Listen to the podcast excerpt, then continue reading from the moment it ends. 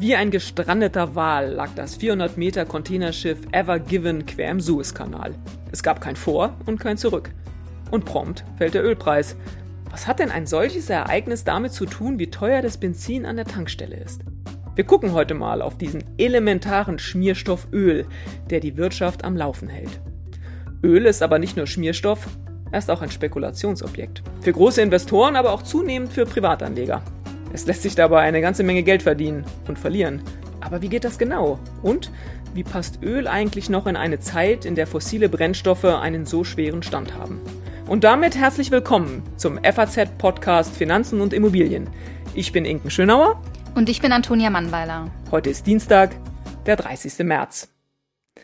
Antonia, unser Barometer an den Märkten ist ja ganz klar der DAX. Wenn das schon morgens abwärts oder hoch geht, dann wissen wir, das wird ein sehr munterer Arbeitstag. Wie sehr guckst du denn auf den Ölpreis? Ja, sagen wir es mal so, es ist nicht unbedingt das allererste, was ich morgens checke, aber man bekommt natürlich als Finanzenredakteurin immer mit, wenn sich der Preis stärker bewegt. Aber er kann natürlich auch ein ganz guter Indikator für die Wirtschaft sein, auch wenn er sich manchmal etwas irrational bewegt. Grob gilt ja die Faustregel, ist das schwarze Gold teuer, geht's der Wirtschaft gut. Aber es gibt natürlich noch wahnsinnig viele andere Faktoren als nur das Brummen der Weltwirtschaft. Das macht die Entwicklung des Ölpreises ja auch so spannend. Ich fand ja zu Beginn der Pandemie war es wirklich spannend zu sehen, wie der Ölpreis der eigentliche Indikator der Weltwirtschaft war. Der DAX war es nämlich damals nicht. Wenn du dich noch mal kurz dran erinnerst, wir hatten ja den großen Crash im März, aber dann plötzlich ging der DAX wieder hoch und er war wie abgekoppelt von dem Geschehen. Denn nach diesem Crash hatten wir wochenlang Lockdown und diese wahnsinnig schnell steigenden Infektionszahlen, aber der DAX stieg und stieg und stieg. Der Ölpreis aber, der war irgendwie so ganz sensibel. Lass uns doch mal den Christian Siedenbiedel dazu holen, der sich im Ressort Finanzen der FAZ mit dem Öl beschäftigt. Hallo Christian. Hallo, guten Tag. Christian, wir haben am Anfang kurz den Tanker im Suezkanal angesprochen. Der hat eine ganze Menge Stau verursacht, wird ja auch noch eine Weile dauern, bis sich das alles aufgelöst hat und sorgt auch für Unruhe in den Lieferketten. Aber warum reagiert denn bei so einer Episode wie jetzt mit dem Tanker sofort der Ölpreis? Kannst du uns das mal erklären? Ja, der Ölmarkt ist insgesamt im Moment recht unruhig. Das hängt damit zusammen, dass keiner so richtig weiß, wie die Wirtschaft in der ganzen Welt aus der Corona-Krise kommt. Und davon hängt die Ölnachfrage natürlich stark ab. Und deshalb reagiert der Ölpreis im Moment auf alle möglichen Nachrichten sehr stark. Und als die Nachricht aus dem Suezkanal kam, da gab es Befürchtungen, dass das jetzt Auswirkungen auf die Versorgung der Welt mit Öl haben könnte. Das wurde zumindest spekuliert und deshalb ging der Ölpreis sofort hoch. Das hat sich seither aber wieder geändert. Als man merkte, dass die Auswirkungen doch nicht so ganz gewaltig auf die Ölversorgung sind, ist der Preis auch wieder runtergegangen. Und es wird auch überlegt dann immer, ob womöglich die Ölstaaten darauf reagieren und wenn es irgendwo knapp werden könnte, einfach mehr fördern. Mhm. Ich hatte ja am Anfang diesen DAX-Crash vor einem Jahr mal erwähnt, zu Beginn der Pandemie. Da wurde der Ölpreis ja sogar mal negativ. Kannst du uns noch mal kurz erklären, wie das eigentlich passiert ist? Ja, da erinnern wir uns, das war im vorigen Jahr im Frühjahr, als auf einmal überall in der Welt Lockdowns einsetzten und deswegen weniger Auto gefahren wurde, die Industrie weniger Öl verbrauchte. Das führte dazu, dass die Preise von allen Ölsorten runtergingen. Die wichtigste Ölsorte Brent, die Nordseeölsorte, fiel sogar unter 20 Dollar je Fass. Aber extrem wurde es für die amerikanische Ölsorte, die heißt WTI. Die hat negative Preise bekommen. Das hing damit zusammen, dass in bestimmten Orten in Amerika, wo diese Ölsorte vor allem gehandelt wird, dass dort die Lager voll waren. Beim Öl ist es so, dass das in Terminkontrakten gehandelt wird. Das heißt, es sind Wertpapiere, die zu einer Lieferung oder einer Annahme von Öl in der Zukunft berechtigen.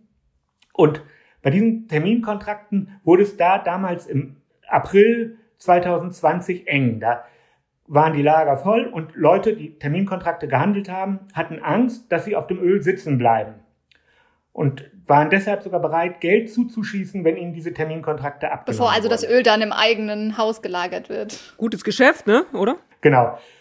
Es gibt unterschiedliche Ölsorten. Bei der Ölsorte Brent ist es so, dass die viel in Häfen gehandelt wird, wo auch äh, Schiffe zur Verfügung stehen. Da war das nicht so ein Problem. Da sind da halt mehr Tanker gefahren, die Öl transportiert haben. Aber bei dieser amerikanischen Sorte WTI ist es so, dass die in einer Stadt, vor allem in Cushing, in Oklahoma, die, die Lieferungen dort anfallen und es dort gelagert werden musste und dort waren die Lager voll. Es hat dann aber nicht lange gedauert, ne? Es ist genau. relativ schnell wieder hoch. Das war ganz kurz, aber eine kurze Zeit kostete Öl der amerikanischen Sorte WTI tatsächlich minus 40 Dollar. Es ist ja eigentlich unvorstellbar, dass Leute bereit sind, dafür Geld zu bezahlen, dass sie Öl loswerden. Aber in der Situation war das mal so. Okay. Interessant. Aber kannst du uns vielleicht auch dann doch nochmal genauer erklären, wie der Ölpreis überhaupt entsteht? Weil bevor er ja überhaupt schwanken kann, muss er erstmal einen Preis haben. Genau.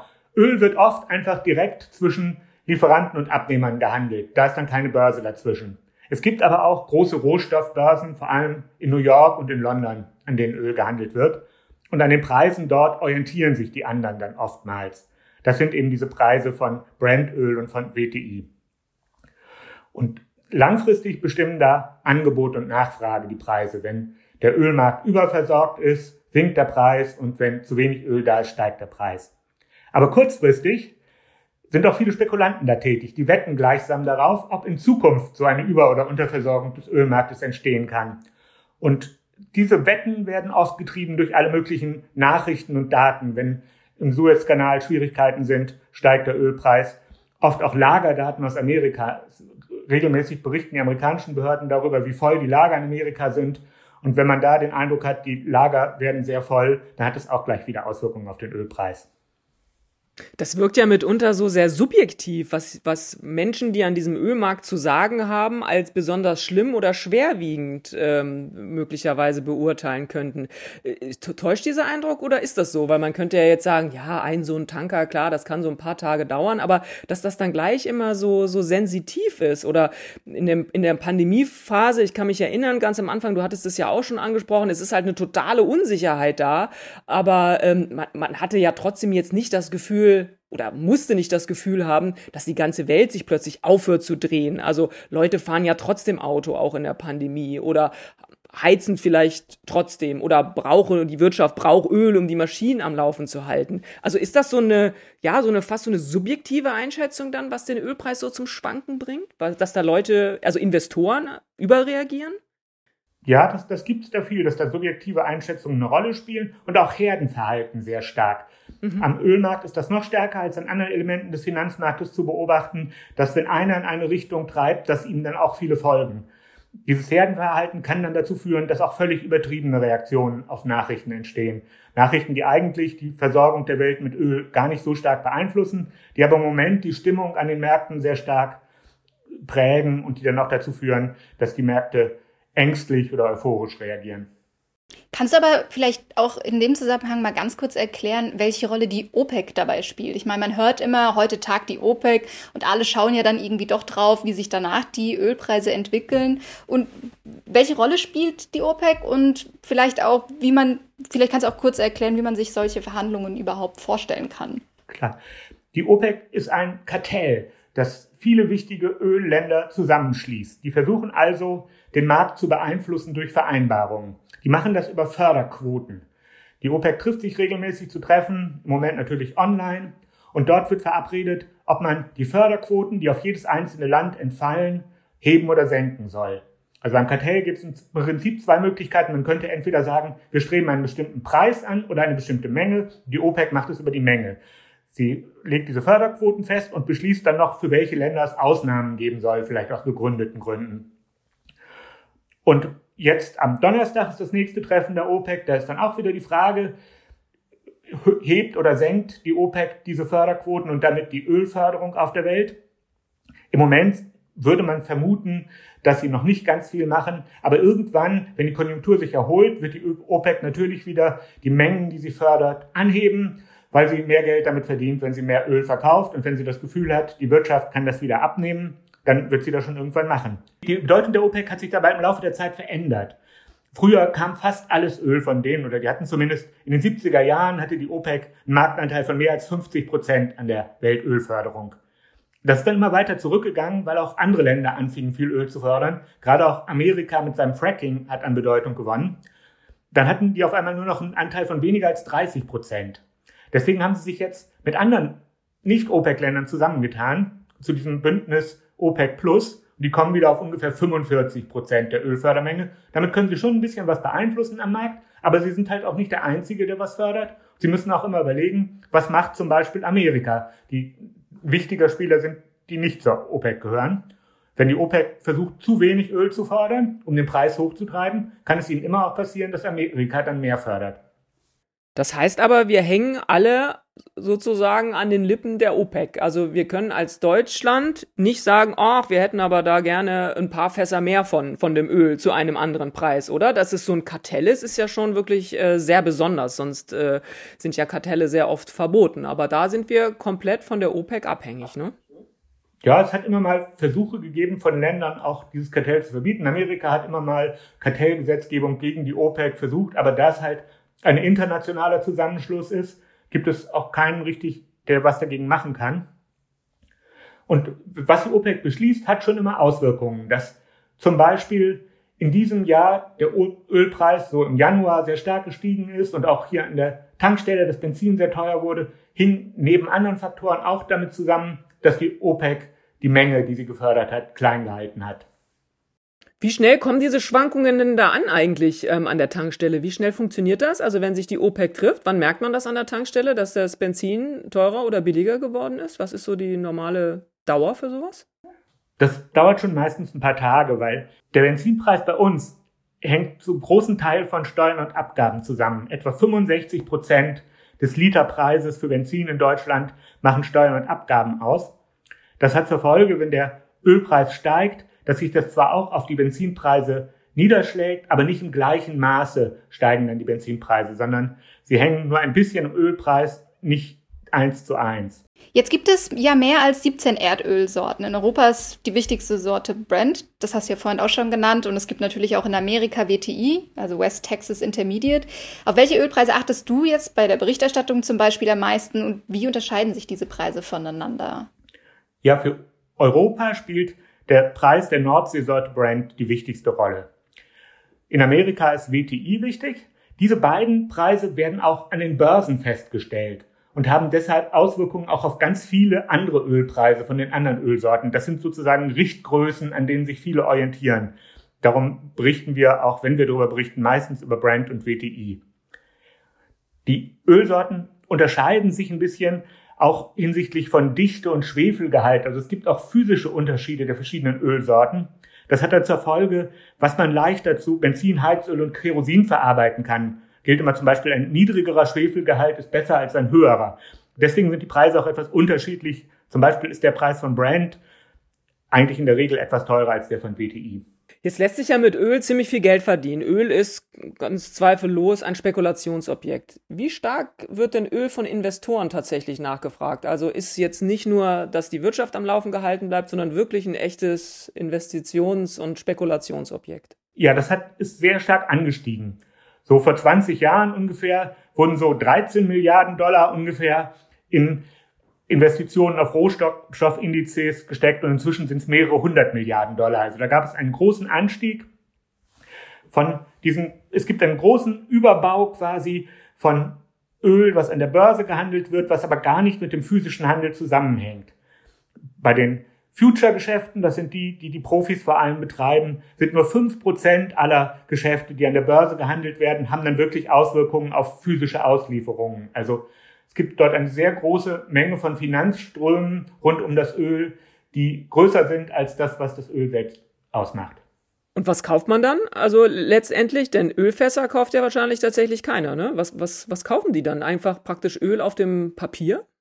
Es gibt auch Leute, die physisches Öl lagern, aber das geht natürlich für Privatanleger nicht. Braucht man Lagerraum und auch die Versicherung von Öl ist sehr teuer, wenn man es irgendwo lagert.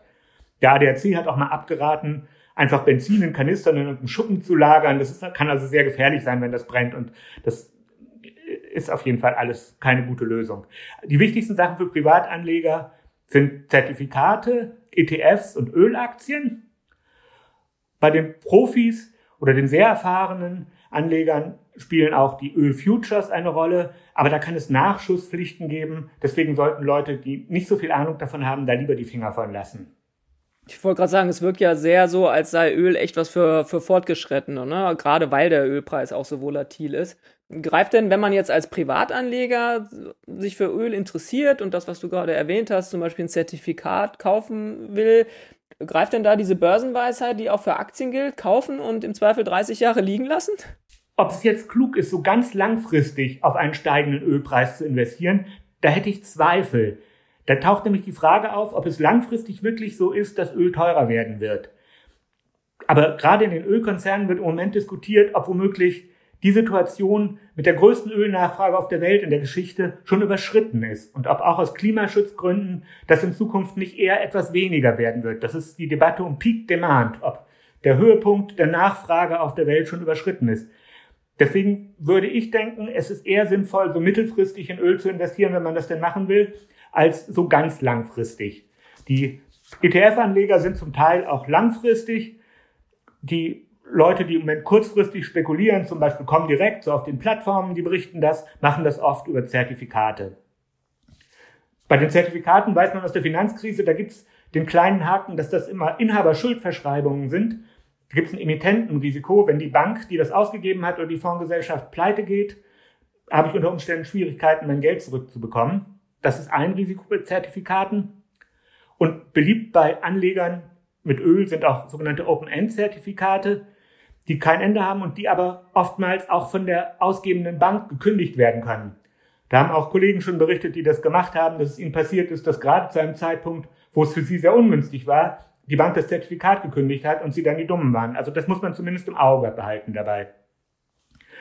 Bei den Ölaktien ist es so, dass die sich im Moment relativ ähnlich entwickeln wie der Ölpreis. Wenn man von den großen Unternehmen wie Exxon zum Beispiel eine Ölaktie kauft, dann bildet man damit die Ölpreisentwicklung relativ stark ab.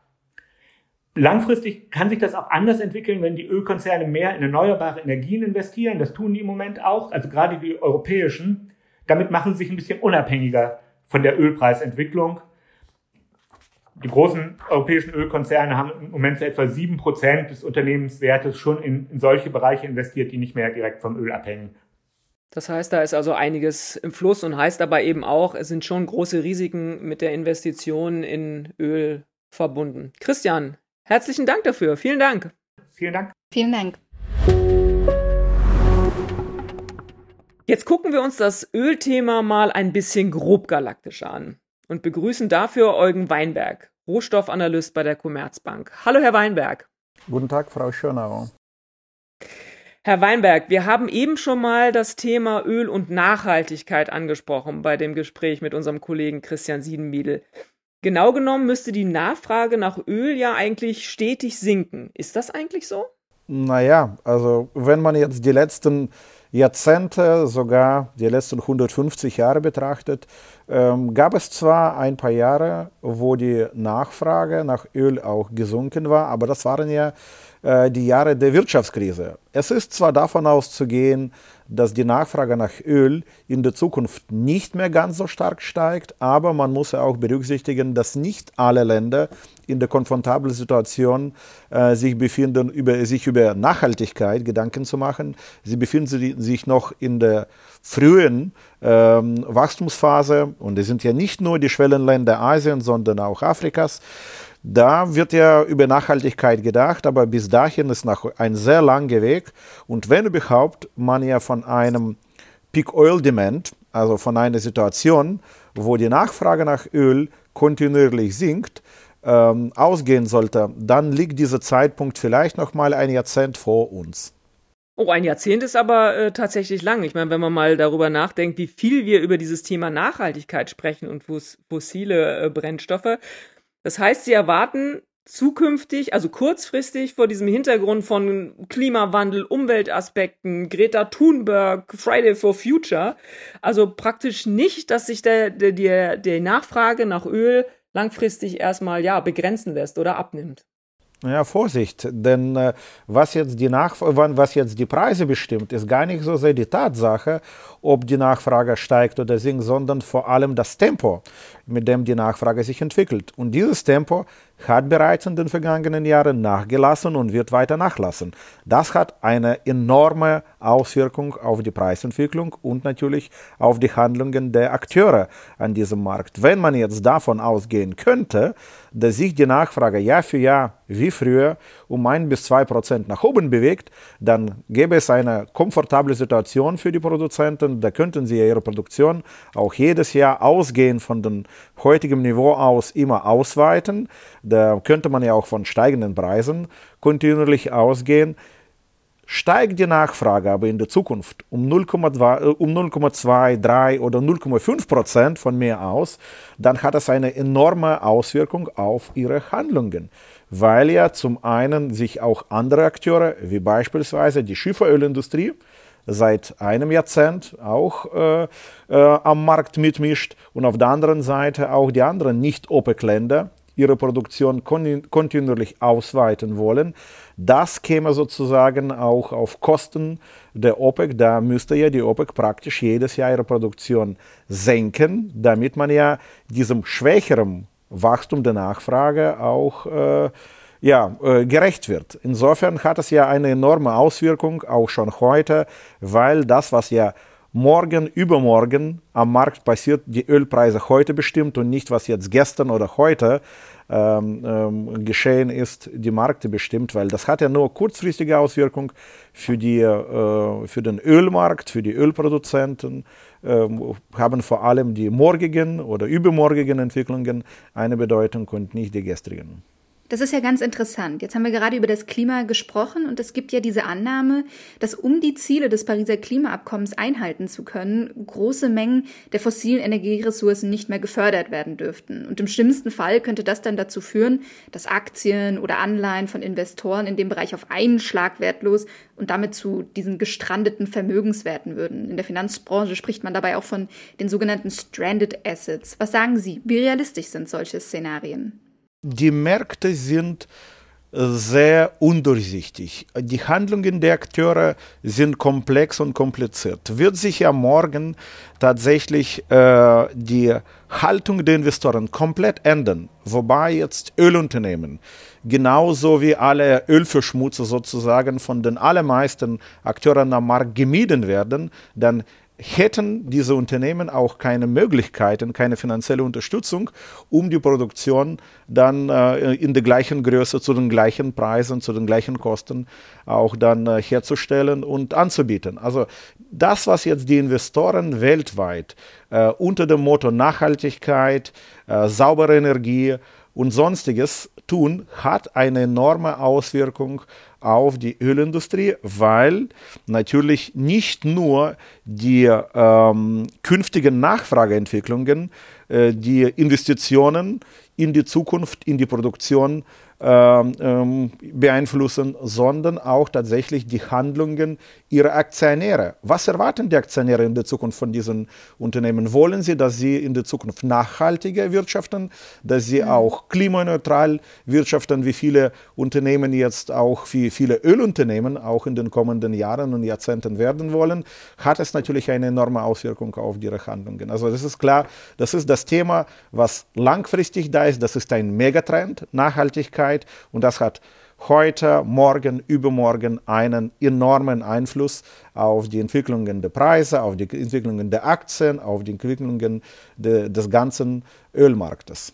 Das heißt aber, man bräuchte im Prinzip schon eine große Glaskugel, oder? Sie haben ja jetzt schön beschrieben, ähm, wie das zwar in die Zukunft reinwirkt, aber so richtig vorhersagen kann man es eben ja auch nicht, weil man nicht so richtig weiß, wie die Unternehmen sich entscheiden und wie sich die OPEC entscheidet und wie das Aufkommen möglicherweise sein soll. Also das ist ja unheimlich schwer, diesen Markt zu begreifen dann auch, oder? Und vorherzusehen vor allem auch. Macht es auch schwer für, für Investoren. Ich bin seit 20 Jahren jetzt mittlerweile am Ölmarkt als äh, Analyst aktiv, aktiv und äh, ich musste feststellen, dass die äh, Glaskugel immer größer wurde und dabei sich immer mehr eingetrübt hat. Es sind ja immer mhm. neue Einflussfaktoren dazugekommen, sei es jetzt China, das vor 20 Jahren kaum eine Rolle gespielt hat, Ähm, dann natürlich die Investoren, die auch vor 20 Jahren gar nicht äh, aktiv waren am Ölmarkt. Dann kam natürlich das Thema Schieferölproduktion, die plötzlich auch äh, das ganze Machtgefüge mit der OPEC komplett verändert hat. Plötzlich waren die Grenzproduzenten nicht mehr im Persischen Golf zu finden, sondern mitten in Texas, die dann ihre Produktion ja nicht nur für 150 Dollar zur Verfügung stellen könnten, sondern teilweise sogar zu 30 Dollar pro Barrel äh, Öl wirtschaftlich abbauen könnten. Das hat natürlich die Komplexität äh, und Komplexität äh, der ähm, Geschehnisse, der Analyse an Ölmärkten massivst eingetrübt. Umso stärker war auch natürlich das Bedürfnis unserer Kunden und auch des breiten Publikums an ein bisschen Vorahnung, was jetzt auf uns zukommt. Deswegen kriegen wir auch ständig die Anfragen und nicht nur einen Ausblick zu geben, was jetzt in der Zukunft, in einem Jahr oder in zehn Jahren passiert, sondern was gestern gerade ge gelaufen ist, weil ja für viele ist es wichtig, dass man ja versteht, was ja in der Vergangenheit geschehen ist, damit man auch für die Zukunft besser vorbereitet ist. Und dem werden wir auch mit unseren Analysen, die wir täglich unseren Kunden zur Verfügung stellen, auch genügen. Herr Weinberg, ich würde gerne noch mal verstehen wollen, wie Sie mit dieser Kristallkugel umgehen. Sie haben ja gesagt, sie ist im, im, Laufe der Zeit, in den 20 Jahren, in denen Sie sich damit beschäftigen, immer größer geworden und immer trüber. Nichtsdestotrotz haben Sie ja gerade sehr eindrucksvoll gesagt, von Ihnen will man am 31.12. wissen, wo steht der Ölpreis. Wie kommen Sie zu Ihren Infos? Wie, das ist, das ist ja nicht nur Bauchgefühl wahrscheinlich, wie Sie das ähm, bepreisen, wie Sie sich das vorstellen, wohin der Ölpreis möglicherweise gehen könnte. Wie, wie machen Sie das? Ja, zunächst einmal gilt es ja festzustellen, welche Faktoren den Ölpreis aktuell beeinflussen. Dafür braucht man tatsächlich ökonometrische Modelle.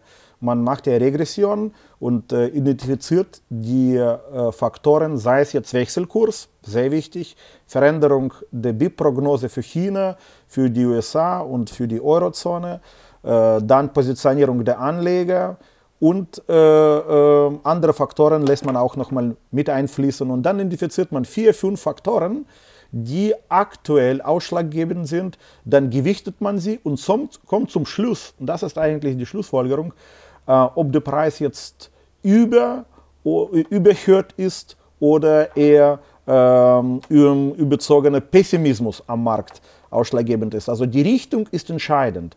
Dann setzt man ja natürlich das Ganze im Verhältnis zu den Entwicklungen und zu den Mustern der Vergangenheit.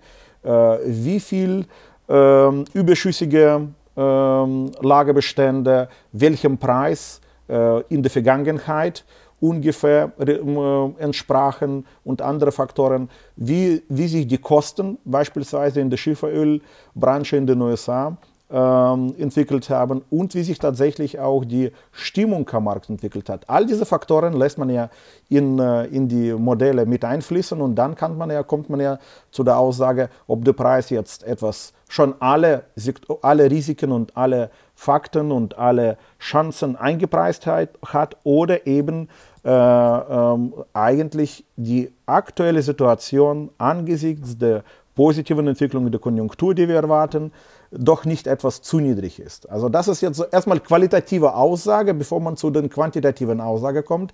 Ist der Preis zu hoch? Ist der Preis zu niedrig? Was sind die Faktoren, die jetzt die letzten zwei, drei Wochen den Markt äh, getrieben haben? Und dann kommt man ja zu der Aussage, dann kommt man ja zu der Annahme, wie sich das Ganze äh, in den kommenden Monaten entwickeln wird. Und so kommt man auch zu der Preisprognose. Herr Weinberg, wir testen Sie jetzt zum Schluss nochmal. 31.12.2021, wo steht der Ölpreis? 12 ja, Uhr. Genau 12 so hoch wie heute. Das ist die beste Voraussage, die beste Prognose, weil man ja tatsächlich von ausgehend von den heutigen Erkenntnissen, ausgehend vom königlichen Kenntnisstand und den Prognosen äh, sagen müsste, dass die meisten Entwicklungen, die in diesem Jahr kommen, wie beispielsweise die Erholung der Nachfrage, auf der anderen Seite eine nur langsame Entwicklung der äh, Schiffölproduktion in den USA, eine weitere ja, Liquiditätsausweitung weltweit und der schwächere US-Dollar, den wir zum Jahresende auch wiederum äh, erwarten, das ist alles schon eingepreist. Und deswegen ist tatsächlich häufig so, dass, die, ähm, ja, dass der heutige Preis der beste äh, Voraussage ist für, für, die, für die Preise in der Zukunft. Aber wir sind tatsächlich davon überzeugt, dass momentan der aktuelle Preis von knapp 65 US-Dollar pro Barrel Brent ungefähr die Chancen und Risiken gut widerspiegelt. Wir sind tatsächlich etwas vorsichtiger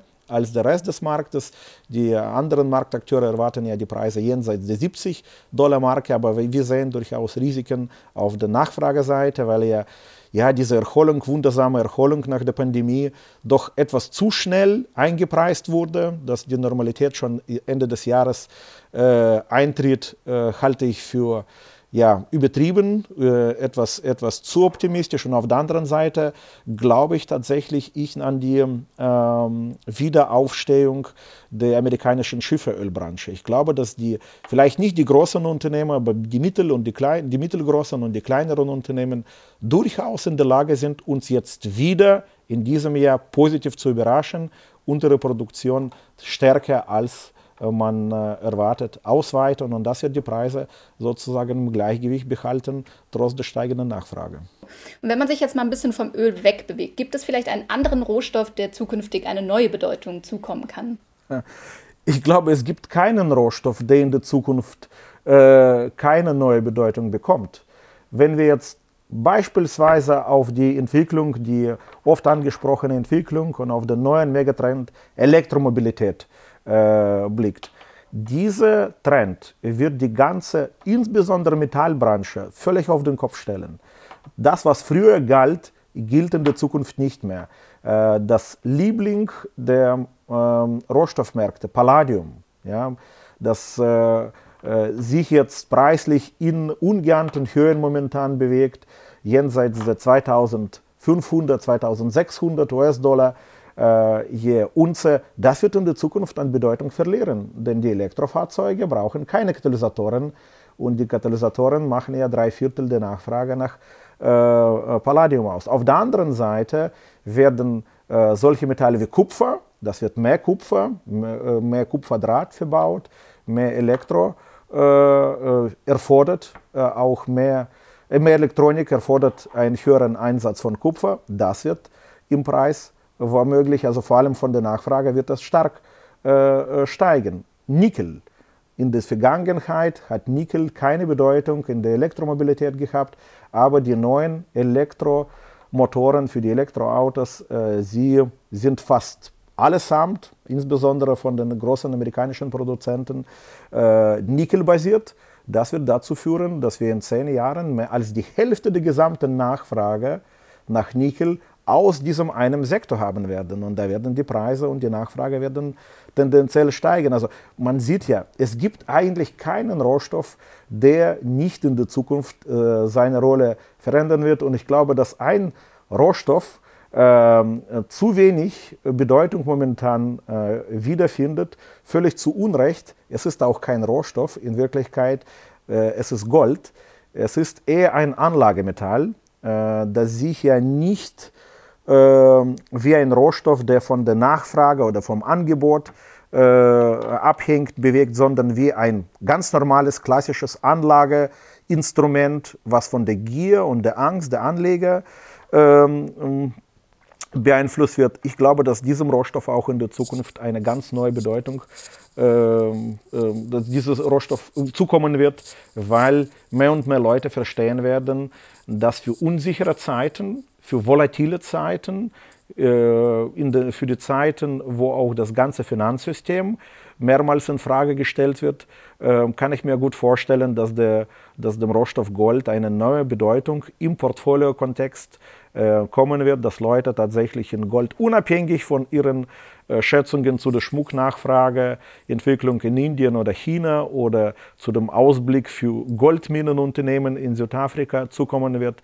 Dieses Metall dürfte sich im Preis gegenüber dem Papiergeld in der Zukunft positiv entwickeln. Aber Öl bleibt gleich wichtig. Preislich, preislich es ist momentan schwer zu sagen. Man weiß ja nicht, ob die Inflation, die jetzt häufig angesprochen wird, ob das jetzt nicht ein bleibendes Thema sein wird. Was passiert, wenn jetzt die Zentralbanken Jahr für Jahr ihre Bilanzen immer weiter aufblähen? Was wird mit unserem Geld geschehen? Sind die äh, Preise im Supermarkt für uns die gleichen? Was passiert mit dem Aktienmarkt? Also wenn es tatsächlich keine höhere Inflation kommt, dann ich, kann ich mir gut vorstellen, dass die Preise für Öl in zehn Jahren genauso hoch sind wie heute oder teilweise niedriger, weil die Nachfrage äh, dann tendenziell wieder sinkt. Aber vorausgesetzt, es kommt keine inflationäre Tendenz und unser Geld bleibt stabil und sein Wert. Es ist, wenn man, es ist eine ganz gewagte Annahme, wenn man berücksichtigt, dass die Zentralbanken allein in den vergangenen 12, 13 Jahren ihre Bilanzen um Faktor 7, 8 erhöht haben, ob das Geld von heute tatsächlich äh, genau gleichzusetzen ist mit dem Geld von morgen oder übermorgen, ist momentan meines Erachtens eine durchaus gewagte Aussage. Antonia, wir müssen auf alle Fälle nochmal eine Sendung nur über Rohstoffe machen. Das haben wir heute auf alle Fälle schon mal gelernt. Auf jeden Fall. Und, und, Herr Weinberg, Sie werden wir auf alle Fälle an Silvester 2021 anrufen und dann checken wir mal, wie der, wie der Ölpreis Aber bitte um 12 Uhr, denn äh, um das 12 ist ja Uhr. tatsächlich der Zeitpunkt, ja. zu dem wir Alles unser klar. Interview geführt haben. Das machen wir. Herr Weinberg, ganz herzlichen Dank für das Gespräch. Vielen, Vielen Dank, Dank für das Gespräch. Damit wären wir auch schon fast am Ende unserer Folge und auch bei unserem Ding der Woche. Liebe Inken, was hast du uns denn heute Spannendes mitgebracht? Mein Ding der Woche ist brandheiß und ist heute Archeos. Das klingt wie eine Insel im Pazifik. ja, das ist auch nicht schlecht, aber es ist tatsächlich ein, ja, ich würde mal sagen, so mittelgroßer Hedgefonds in Amerika, der jetzt echt in Schwierigkeiten ist. Die Erschütterungen um diesen Hedgefonds sind bei Großbanken wie der Schweizer Credit Suisse, der japanischen Nomura oder eben auch sogar schon bei der Deutschen Bank spürbar. Das sind ja nicht gerade unbedeutende Banken. Was ist denn da passiert? Archeos hat mit sehr viel Fremdkapital auf steigende Kurse bei Medien- und Technologiefirmen gewettet und sich dabei offenbar so richtig verzockt. Dabei geht es da um Hebelprodukte, wie zum Beispiel Derivate. Archeos sollte jetzt Geld nachschießen, kam dieser Forderung aber nicht nach. Und die Banken, wie eben zum Beispiel die Credit Suisse, haben jetzt ganz schnell versucht, ihre Position mit der Archeos aufzulösen. Und es kann sein, dass der Schaden mehrere Milliarden Dollar betragen kann. Ja, da denkt man irgendwie sofort wieder an die nächste Finanzkrise. Ja, der Gedanke ist tatsächlich auch nicht ganz falsch. So weit muss es jetzt gar nicht zwangsläufig kommen. Aber aus den bisherigen Krisen haben wir gelernt, dass sie meist aus einer Ecke kommen, aus der man sie am wenigsten vermutet. Aber sag mal, sind Hedgefonds nicht sowieso schon auf dem Radar? Sie sind leider nur damit auf dem Radar, dass man viel zu wenig über sie weiß. Sie sind oft in Nischen der Finanzmärkten unterwegs, die man immer mal wieder ausleuchten will. Aber das hat man nie so richtig angegangen. Vielleicht ist dann der jetzige Fall wieder ein neuer Weckruf. Ja, Vielleicht. Auf alle Fälle werden wir die ganze Sache weiter beobachten, natürlich auch in der Zeitung. Und damit sind wir aber auch schon wieder am Ende unseres Podcasts Finanzen und Immobilien angekommen. Wir freuen uns, wenn Sie uns eine Nachricht schicken unter podcast.faz.de und natürlich auch, wenn Sie uns abonnieren. Uns findet man überall dort, wo es Podcasts gibt. Tschüss, bis nächste Woche. Und machen Sie etwas aus Ihrem Geld.